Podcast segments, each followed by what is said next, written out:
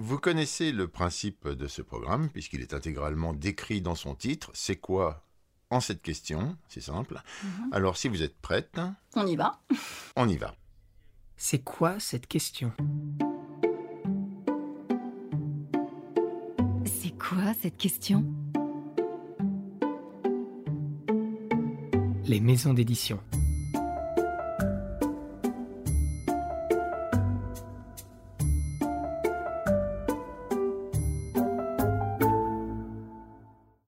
Sophia Bengana, bonjour. Bonjour. Bonjour Vincent Vallone.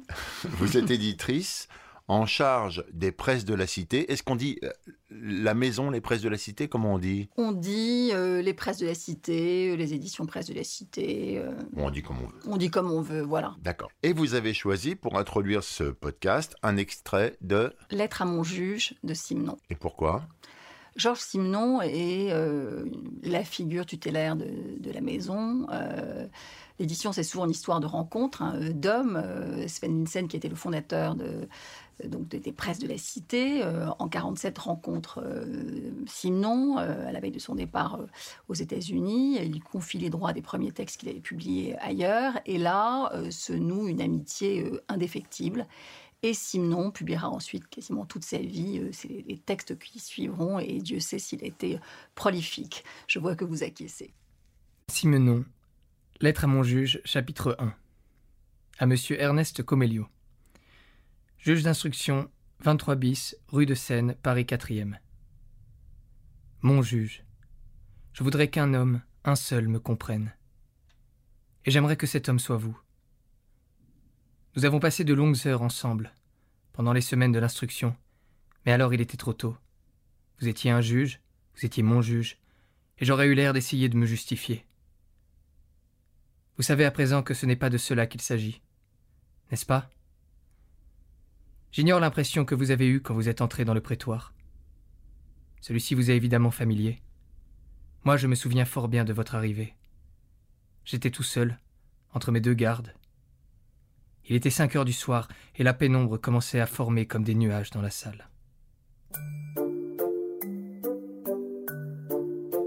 Question 1. Sophia, c'est quoi une maison d'édition? Alors, moi, la première chose que j'ai envie de vous dire, euh, ce que j'adore euh, dans Maison d'édition, et je ne cesse d'écouter voilà, cette jolie chanson, il y a ce mot magnifique, maison. Euh, donc, c'est une maison dans sa double, dans sa double acceptation. C'est à la fois le lieu, voilà, la maison, et puis l'esprit de famille qui l'occupe. Euh, donc on y accueille des auteurs, euh, on vit ensemble entre éditeurs, on, est une véritable famille, on doit faire en sorte que tout le monde s'y sente bien. Et bien sûr, euh, nous, notre rôle d'éditeur dans la maison, c'est d'accompagner le plus loin possible nos, nos auteurs. Question numéro 2. C'est quoi un éditeur, et en l'occurrence bah, une éditrice, et comment on le devient? On dit souvent qu'un éditeur, c'est à la fois un sacerdoce et, une vocation. Alors, euh, pardon, j'ai envie de parler de moi, puisque effectivement, j'ai eu sans doute un parcours euh, atypique. Euh, J'ai fait du droit, sans doute par conformisme familial. Et puis, très tôt, euh, l'édition était quelque chose qui, m'habitait. Et d'ailleurs, euh, à la sortie de mes études, j'ai eu la chance de rencontrer un éditeur américain qui m'a proposé euh, un stage à New York. Je m'y suis précipitée, mais parallèlement, j'ai passé mon concours d'avocat. Je n'y croyais pas trop. Puis j'allais- dire patatras, ou par malchance, je l'ai eu.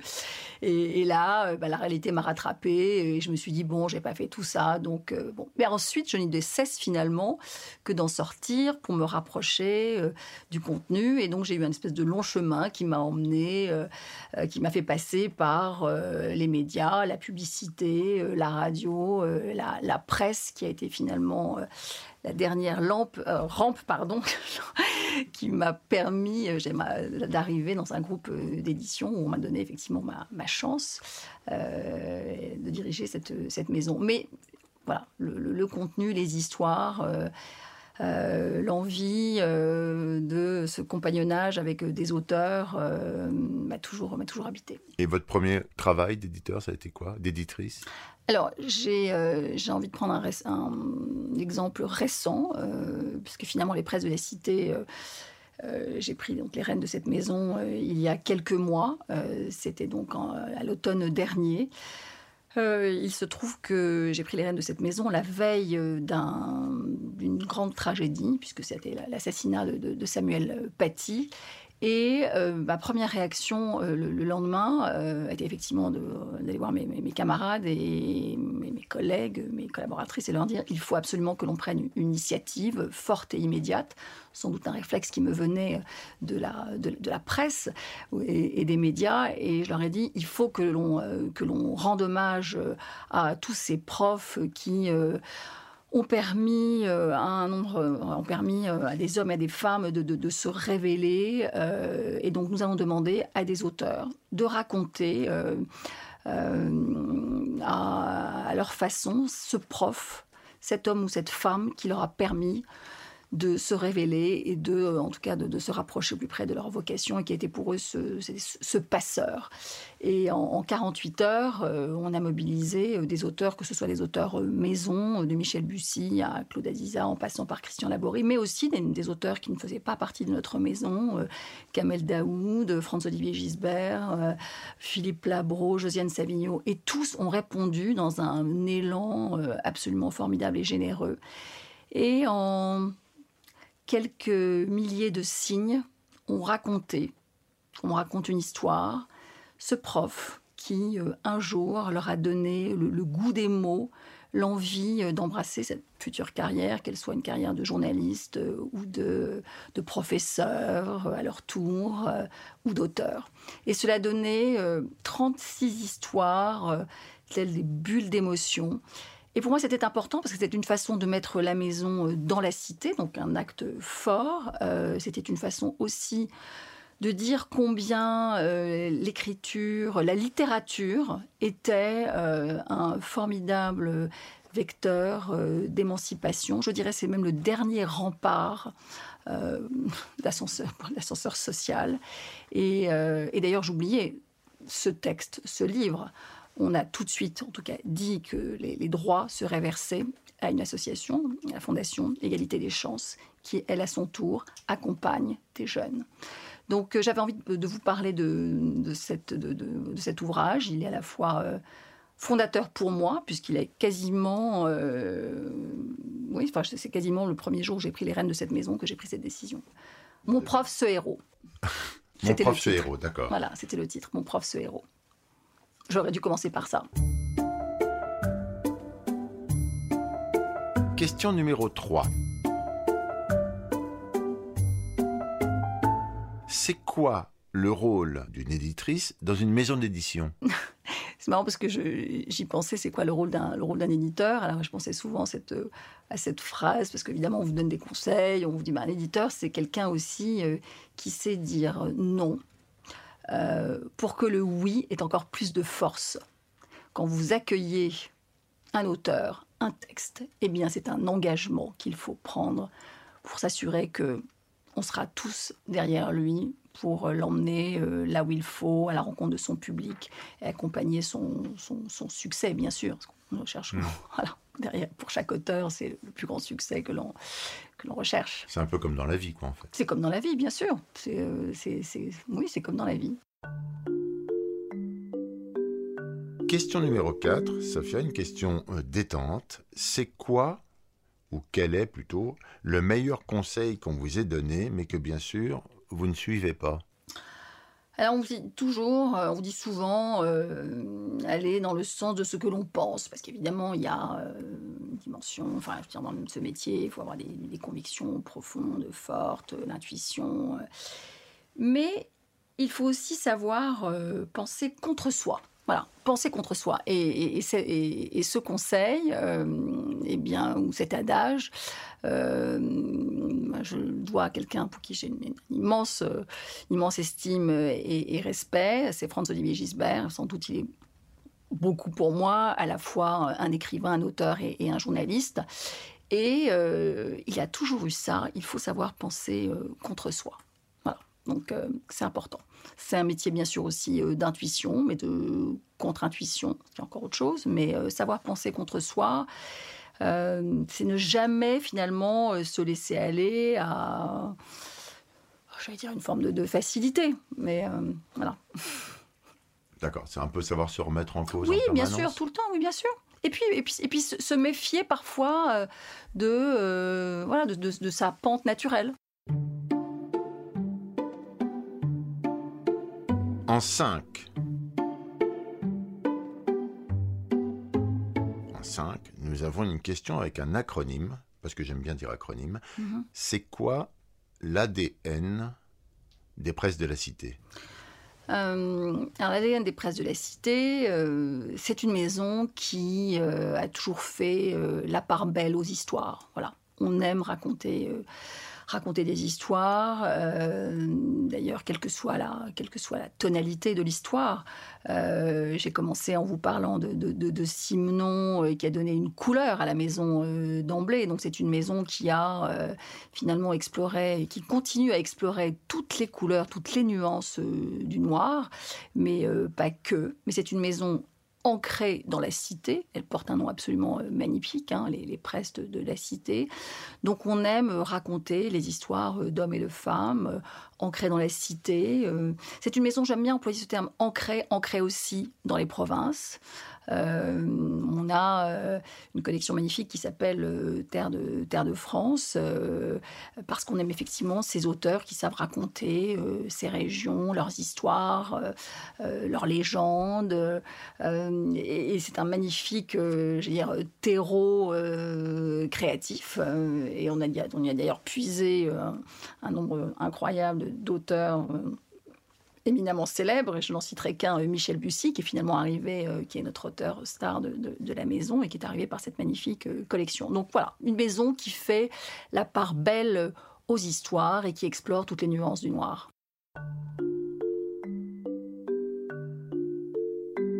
Nous passons à la question 6.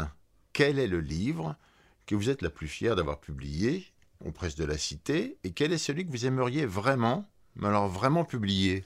Toujours aux presses de la cité. Hum, là, j'ai envie de, du, jeu, envie de me passer au, nous et euh, au, nous collectif de, la maison. Euh, je pense que les, presses de la cité, euh, je n'y étais pas, hein, il y, a dix ans, lorsque la maison a publié Nymphéa Noir, le premier titre publié par Michel Bussy aux presses de la Cité, eh bien, c'est sans doute un des actes dont on est le plus, euh, le plus fier. Euh, euh, c'est un, roman qui à la fois s'inscrivait finalement dans l'histoire de la maison, hein, une maison qui a toujours, comme je vous le disais, fait la part belle aux histoires et au suspense. parce que Michel Bussy est un auteur qui a exploré le, policier, le polar à la française, et, ce texte, eh bien, euh, il a à la fois une, dimension universelle. On est à, euh, Giverny, euh, ce lieu connu du monde, monde entier. trois personnages, trois femmes, une fillette, une jeune femme séduisante et une vieille dame aux yeux de hibou. Et puis ce tableau euh, à noir qui disparaît, est volé, et ce sentiment d'illusion tout au long du, du roman. Évidemment, je n'en livrerai pas, euh, pas l'issue. Non, je ne spoil pas comme je dirais. Voilà. Et donc ce texte a été euh, un grand succès et c'est lui qui a fait connaître au grand public euh, Michel Bussy, un succès qui ne se dément pas depuis dix ans. Et nous fêterons d'ailleurs en octobre les dix ans de Michel Bussy aux presses de la Cité. Et donc, le livre que vous aimeriez, ou avec le nous collectif, vraiment, mais alors vraiment publié ça serait quoi? Ah, c'est toujours un peu la question piège. Alors je dirais un inédit de Simon. On passe tout de suite à la septième, dernière et traditionnelle question. Attention. C'est quoi la question que j'aurais dû vous poser? Comment voyez-vous euh, les presses de la cité euh, dans un an? Très bien. Alors, Sophia, comment voyez-vous les presses de la cité dans un an? J'ai envie de vous parler de ce que je vais faire dans les mois prochains, finalement.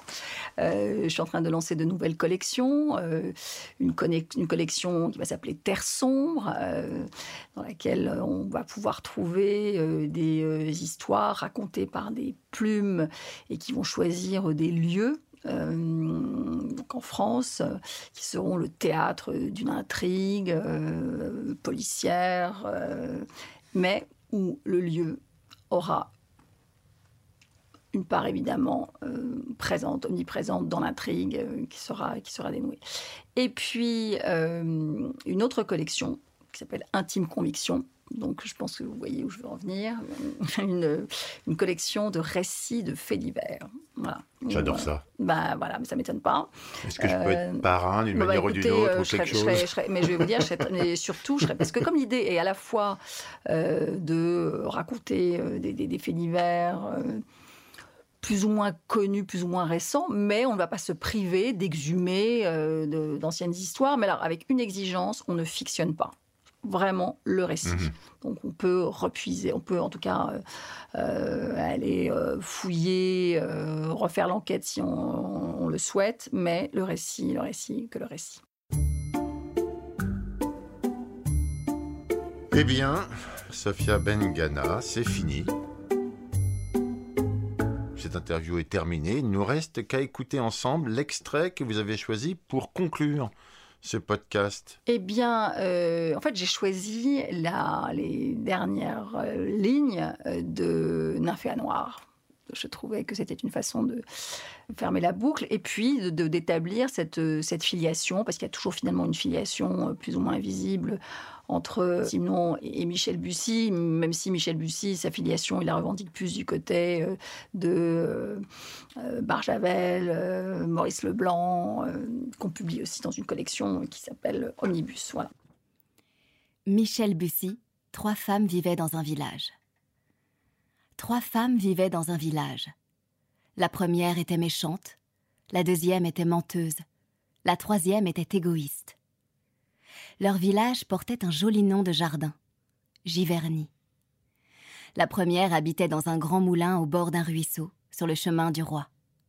La deuxième occupait un appartement mansardé, au-dessus de l'école, rue Blanche Hoche des.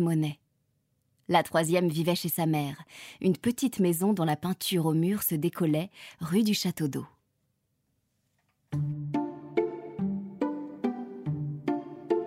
Sophia Bengana, merci. Il n'y a pas de quoi. Vincent? Mais si, justement.